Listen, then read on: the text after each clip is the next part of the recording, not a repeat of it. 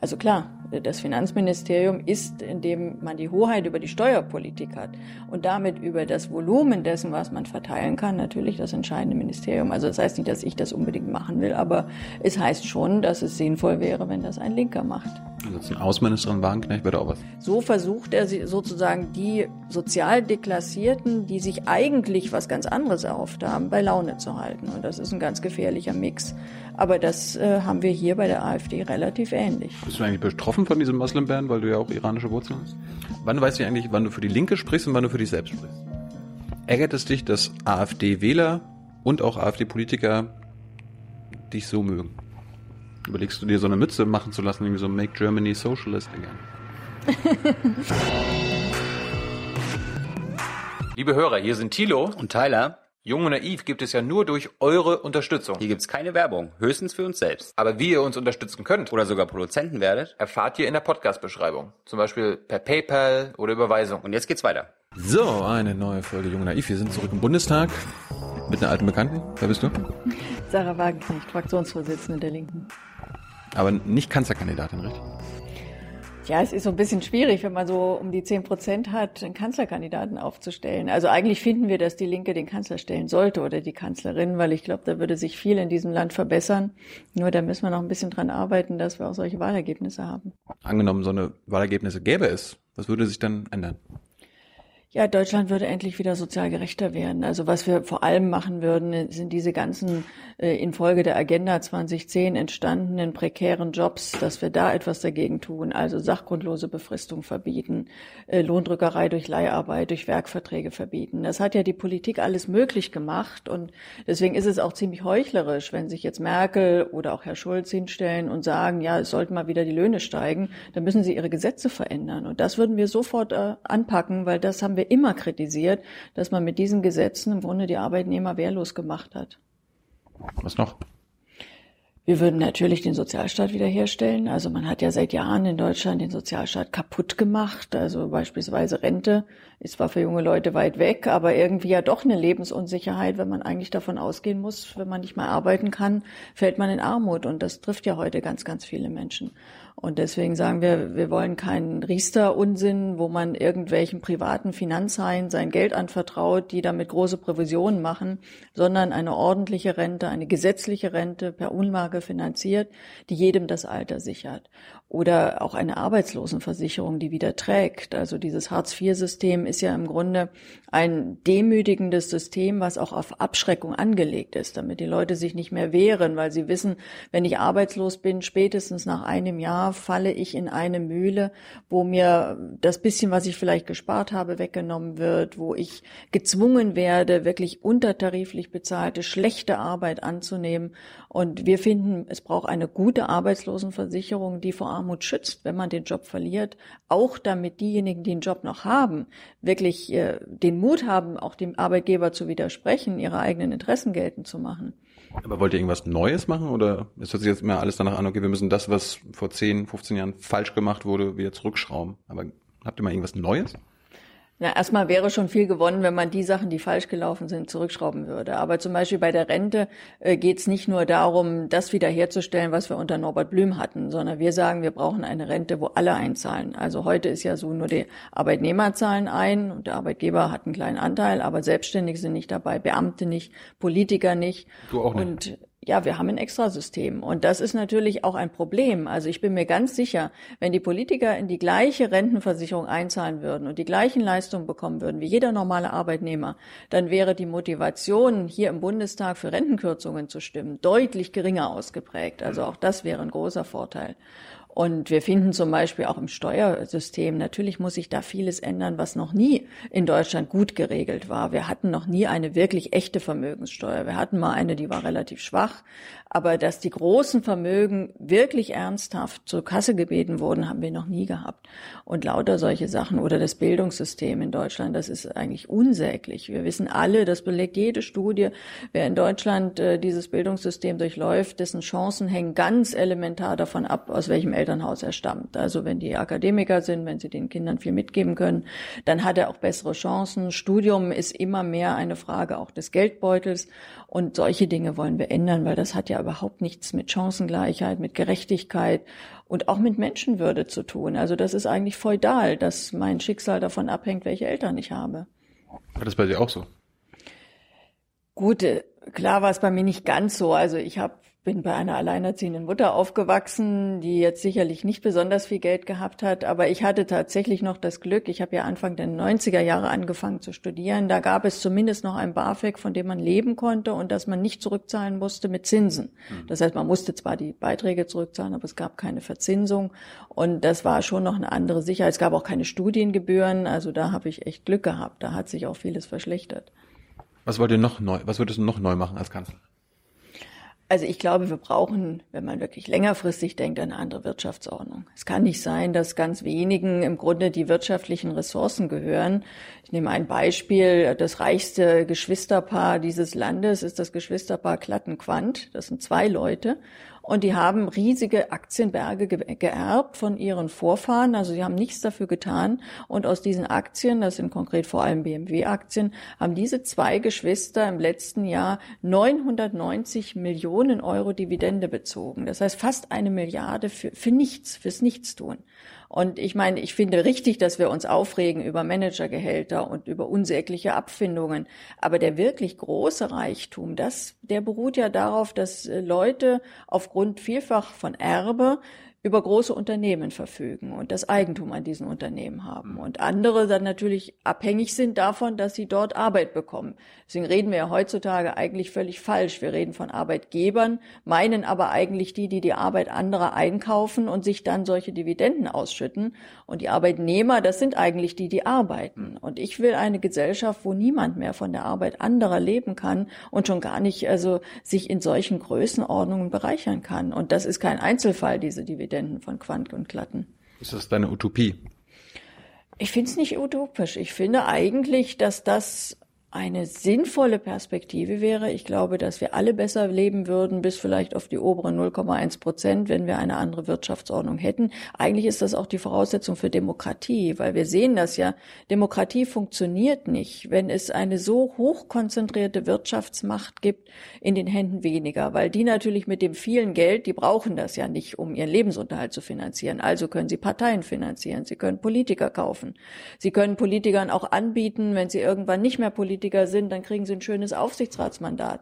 Das heißt, wenn man so viel Geld in wenigen Händen konzentriert, dann funktioniert Demokratie nicht mehr, weil Politik käuflich und erpressbar ist und weil damit natürlich am Ende auch immer wieder Entscheidungen rauskommen, wo die Leute sagen, ja, was ist das eigentlich noch demokratische Politik? Die haben mir vor den Wahlen was ganz anderes versprochen, als sie nach den Wahlen machen.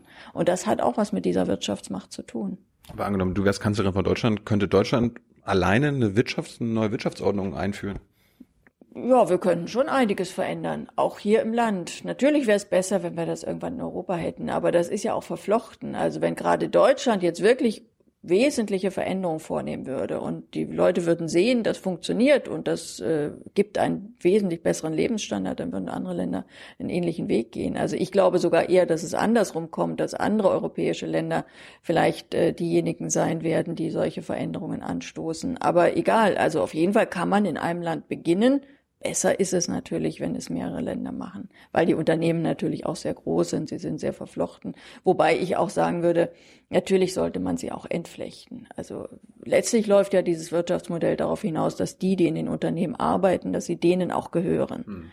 Und da braucht man keine Monsterunternehmen wie VW mit 600.000 Beschäftigten, die auf aller Welt, in aller Welt produzieren, weil das hat ja nur Sinn, wenn man im Grunde Lohndumping betreibt, wenn man Steuerdumping betreibt, also wenn man einfach das ausnutzt, was die heutige Globalisierung an Möglichkeiten bietet für große Unternehmen, sich zu bereichern.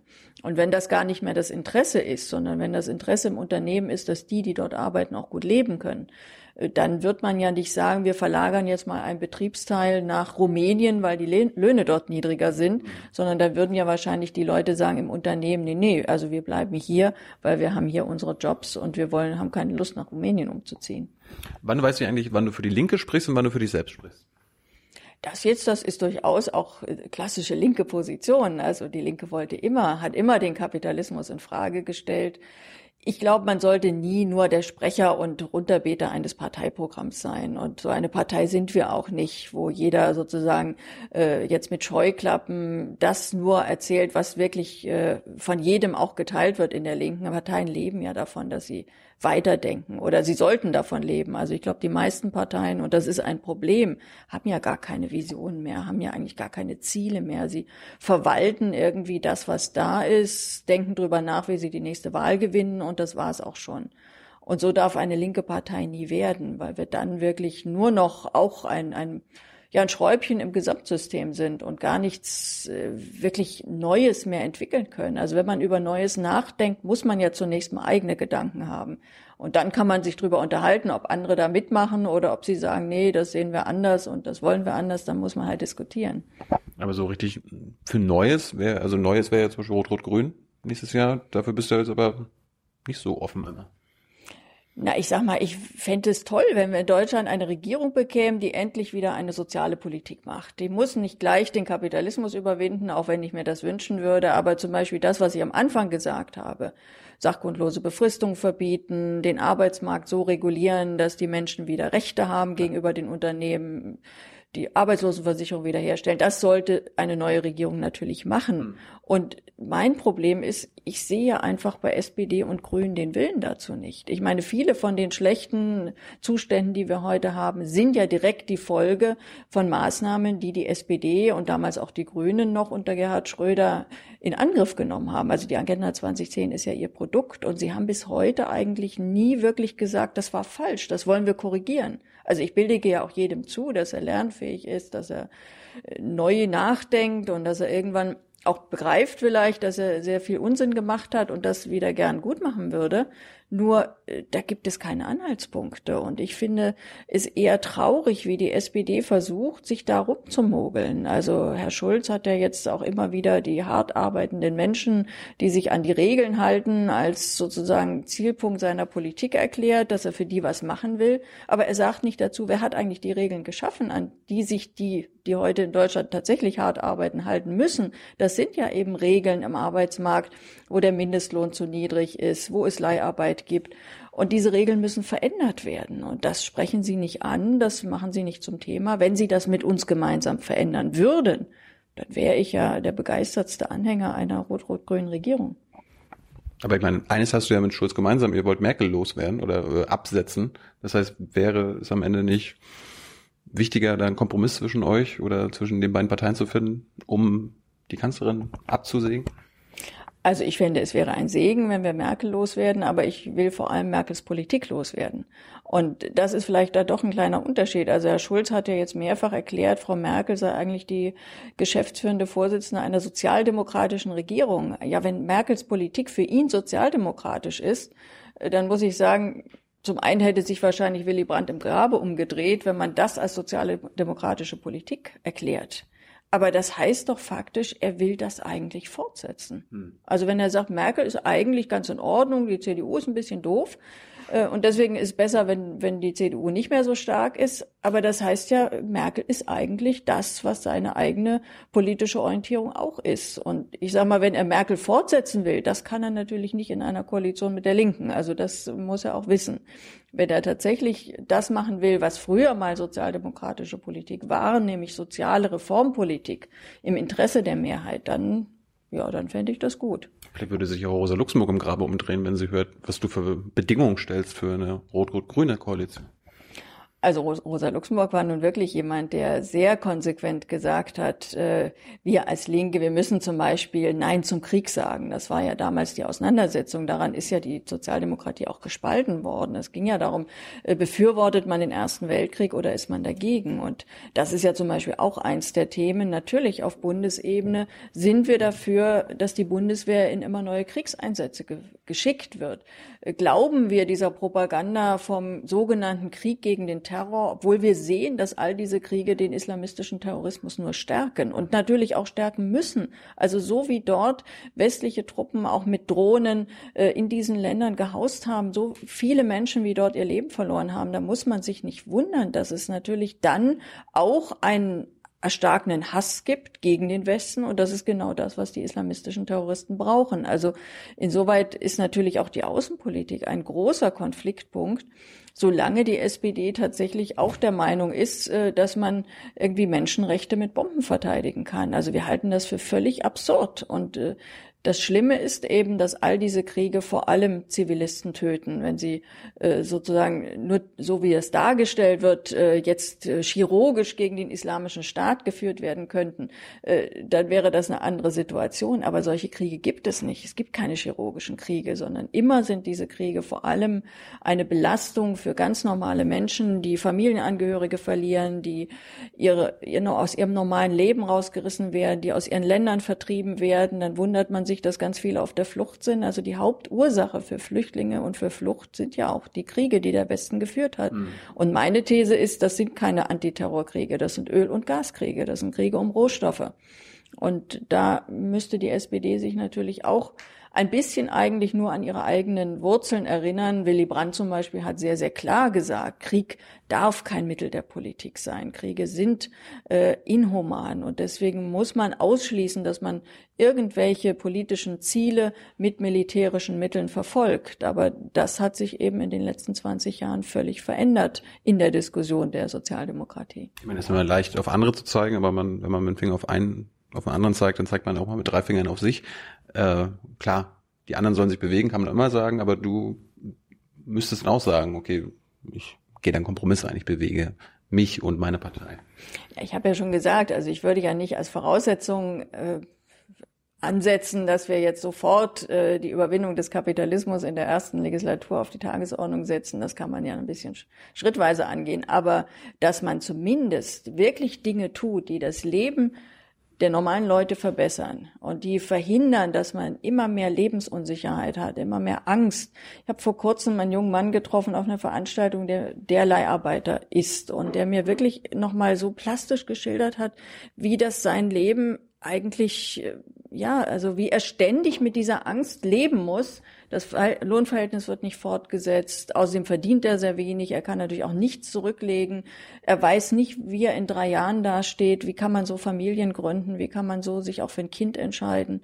Oder ich habe eine andere, die hat mir geschrieben, eine junge Frau, befristeter Arbeitsvertrag, dann ist sie schwanger geworden. Ja, was macht der Arbeitgeber? Er lässt ihn auslaufen. Hm. Und dann hat sie nichts, kein Mutterschutz, kein Elternzeit, gar nichts.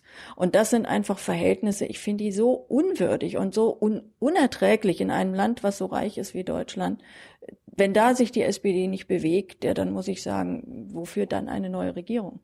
Angenommen, ihr bewegt euch alle und angenommen, es kommt zu so einer Koalition. Würdest du dann auch darauf bestehen, Teil der Regierung zu sein?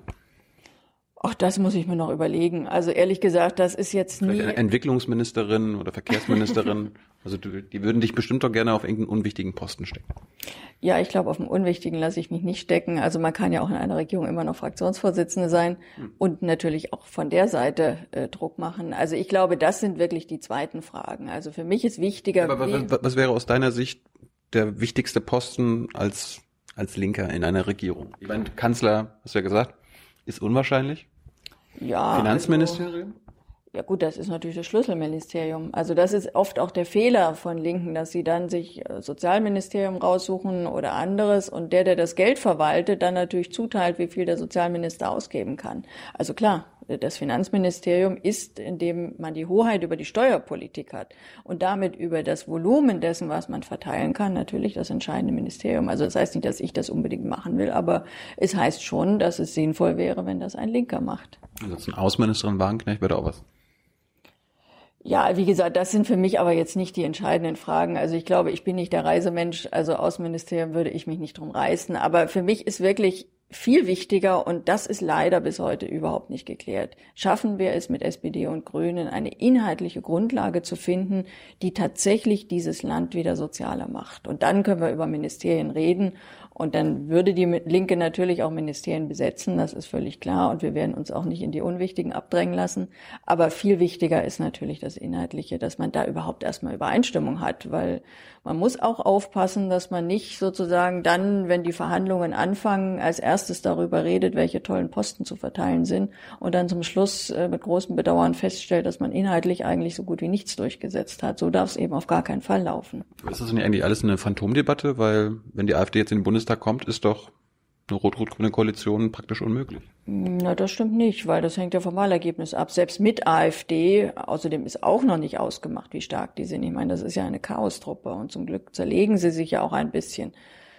Das Schlimme ist, dass das viele Leute nicht so interessiert, die einfach aus Wut und Frust AfD wählen. Aber wenn man sich anguckt, was da für Gestalten und Typen rumlaufen, wenn man sich anguckt, was ein Höcker ablässt, also das ist wirklich ein Nazi. Und ich glaube, dass vielen Leuten noch gar nicht so bewusst ist, dass sie damit wirklich eine Partei, in der aktive Nazis auch in Schlüsselpositionen sind, äh, in den Bundestag bringen würden. Äh, das glaube ich, je deutlicher das wird, desto mehr Leute werden sich auch noch mal überlegen, ob das wirklich das richtige Ventil für Frust ist, abgesehen davon, dass die AfD überhaupt kein soziales Programm hat. Also der Begriff Sozialstaat kommt in ihrem ganzen Parteiprogramm nicht ein einziges Mal vor. Also soweit ist auch das Ergebnis der AfD noch nicht in Stein gemeißelt. Aber wie gesagt, auch die Ergebnisse der anderen Parteien sind offen. Wobei ich überzeugt bin, nur wenn wir als Linke es schaffen, ein wirklich überraschend gutes Ergebnis zu erreichen, nur dann besteht irgendeine Chance, dass die SPD sich tatsächlich auch so weit bewegt, dass wir uns inhaltlich einigen können. Ärgert es dich, dass AfD-Wähler und auch AfD-Politiker dich so mögen? Ich glaube nicht, dass sie mich mögen. Die wissen ja genau. Scheint ziemlich beliebt zu sein bei denen. Nee, es ist ja umgekehrt. Sie wissen natürlich, dass sie mich, mir öffentlich schaden, wenn sie mich loben. Und deswegen loben sie mich. Und ich kann mich dagegen nicht wehren. Ich finde das ziemlich widerlich, wenn mich ein, äh, FD, ein AfD-Politiker irgendwie in einem Twitter lobt und sagt, die ist ja klug. Also ich meine, die, die Komplimente, auf die kann ich gerne verzichten. Nur. Äh, Aber ich, schieß doch mal dagegen online. Das machst du auf Twitter nicht irgendwie.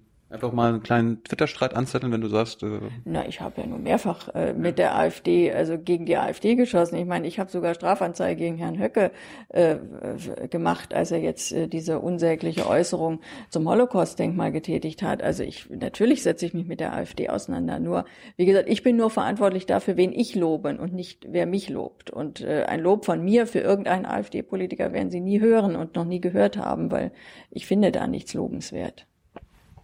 Aber hat, hat die AfD irgendwas, äh, bietet die irgendeine Chance auch für die Linken? Na, die bietet keine Chance, sondern sie schafft es, die Menschen, wo wir überlegen müssen, warum wir sie nicht mehr erreichen, zumindest beim großen Teil, äh, denen, die frustriert sind, die das berechtigte Gefühl haben, die Politik in diesem Land geht an ihnen vorbei, sie werden mit ihren Interessen völlig im Stich gelassen. Die AfD schafft es, diese Leute zu erreichen. Und sie schafft es sehr geschickt, auch äh, sich sozusagen zum Frustventil zu machen. Und da du nicht. Ja, doch, wir haben ja auch keine schlechten Umfrageergebnisse. So ist es ja nicht. Wir waren lange Zeit jetzt sogar zweistellig in den Umfragen. Nur, äh, es ist natürlich nicht so einfach, weil die medialen Widerspiegelungen tatsächlich die AfD stärken und nicht uns. Also alle Welt redet über die AfD. Die AfD war in den meisten Umfragen gerade mal zwei Prozentpunkte vor uns. Aber immer wurde darüber geredet, wie stark die AfD ist und wie schwach angeblich die Linke ist, obwohl sie über ihrem letzten Bundestagsergebnis liegt. Also auch sozusagen diese ganze Auseinandersetzung, die immer wieder die AfD so als den Gegenpart darstellt, die ist natürlich auch wahrscheinlich noch nicht mal bewusst von Seiten der Journalisten, aber faktisch eine Auseinandersetzung, die der AfD hilft, weil sie damit so in so eine, eine Außenseiterrolle gedrückt wird, die sie programmatisch gar nicht hat. Also sag mal, nach ihrer Wirtschaftspolitik, nach ihrer Finanzpolitik, Steuerpolitik sind im Grunde alle Parteien außer der linken AfD nah, weil die AfD genau das gleiche neoliberale Programm verfolgt. Sie will also auf gar keinen Fall zum Beispiel eine Vermögenssteuer, auf keinen Fall eine Erbschaftssteuer, also um Gottes Willen nicht Leute wie Quandt und Klatten irgendwie dadurch belästigen, dass man ihre, äh, ihr hohes Vermögen besteuert. Also das sind ja alles Positionen, die sind ja Mainstream. Und deswegen stören solche Parteien dann am Ende doch weniger Wir sehen das ja auch in den USA. Also Trump mit seinen ganzen rassistischen Sprüchen, mit seinem ganzen, äh, wo, wo jeder normale Mensch äh, das Grausen kriegt. Aber die US-Großunternehmen, den tut er nicht weh, sondern alles, was er bisher gemacht hat, ist durchaus äh, für sie eher vorteilhaft. Ja, dieser Muslim Ban, da haben sich die großen Unternehmen alle beschwert. Ja, da haben sich ein bisschen beschwert, aber von der Sache her ist es trotzdem so, dass er, er hat massive Steuersenkungen angekündigt für gerade Reiche. Er will Unternehmen steuerlich entlasten. Äh, er will auf der anderen Seite auch eben zum Beispiel hat er jemand, der erklärte Gegner eines Mindestlohnes ist, zum Arbeitsminister gemacht. Also nicht zu erwarten, dass dort irgendetwas sozial sich verbessert. Und insoweit ist das, äh, oder er hat den Finanzminister, gut, das hat allerdings Kultur und Tradition in den USA, der kommt von Goldman Sachs, der will die paar Regeln, die für die Banken eingezogen wurden, auch noch abbauen. Also das ist im Grunde ein Programm, das ist durchaus nicht unähnlich dem, was die AfD vertritt, was für die große Wirtschaft, für die großen Konzerne enorm vorteilhaft ist und was die Menschen, die frustriert sind, versucht eben mit, äh, indem man sie gegeneinander ausspielt, gegen andere, mit Rassismus, mit äh, eben solchen Pauschalverdächtigungen. Also jeder, der irgendwie aus dem Iran einreist und selbst wenn es ein fünfjähriger Junge ist, ist also schon mal verdächtig, Terrorist zu sein. So versucht er sozusagen die sozial Deklassierten, die sich eigentlich was ganz anderes erhofft haben, bei Laune zu halten. Und das ist ein ganz gefährlicher Mix. Aber das äh, haben wir hier bei der AfD relativ ähnlich. Bist du eigentlich betroffen von diesem Muslim-Ban, weil du ja auch iranische Wurzeln hast? Ja, das ist nicht so ganz klar. Also ich habe ja keinen iranischen Pass, also soweit wäre ich wahrscheinlich nicht betroffen, aber äh, ganz egal. Also ich kenne zumindest persönlich mindestens schon mal zwei Menschen, die direkt betroffen wären, weil sie tatsächlich Pässe einmal vom Iran, einmal von, vom Jemen hätten und aktuell wahrscheinlich nicht einreisen könnten. Aber Trump ist doch auch zum Beispiel gegen TTIP und äh, für ein schönes, gutes, entspanntes Verhältnis zu Russland. Das sind doch auch deine Positionen. Also klar gibt es immer, die AfD ist auch gegen TTIP. Aber deswegen höre ich natürlich nicht auf, gegen TTIP zu sein, weil das eben wirklich ein, ein schlechtes Abkommen wäre, was die Demokratie aushöhlen würde. Das Interessante ist, die US-Konzerne brauchen TTIP überhaupt nicht mehr. Die US-Konzerne bekommen CETA. Das heißt, äh, das ist ja das gleiche Abkommen mit Kanada. Und da 80 Prozent der großen US-Unternehmen Filialen in Kanada haben, hm. können sie über CETA alles nutzen. Das heißt, die Klagerechte haben sie, sie haben die Möglichkeit, die Standards abzusenken, aber sie müssen selber kein Zugeständnis machen. Also, dass er gegen TTIP ist, ist jetzt nicht unbedingt ein heldenhafter Akt, im, also im Widerspruch äh, zu seiner Großunternehmerlobby, sondern das ist eigentlich durchaus dort gar nicht so unpopulär. Und das Schlimme ist eben, dass es, das CETA kommt und da ist leider auch wieder die SPD an führender Stelle dabei gewesen. Also gegen die SPD hätte Deutschland nie und nimmer CETA zugestimmt. Also das sind einfach so Dinge, wo ich sage, gut, äh, da hat er Positionen. Klar, er muss ja irgendwie versuchen, die Leute denen es schlecht geht, bei der Stange zu halten. Also er ist ja von denen gewählt worden. Er ist ja von denen gewählt worden, die enttäuscht sind von der gesamten Politik, die auch wirklich in schlechten Jobs arbeiten. Ich meine, die Lohnentwicklung in den USA ist eine Katastrophe. Oder sie haben ein Sozialsystem, wo man nach fünf Jahren gar nichts mehr bekommt. Also das wäre so, wie wenn Hartz IV nach fünf Jahren komplett auslaufen würde. Dann gibt's nur noch Lebensmittelgutscheine. Also das ist schon ein wirklich schlimmes System. Und die, die ihn gewählt haben, sind eben auch von Obama enttäuscht gewesen. Vieles waren ja auch frühere Obama-Wähler.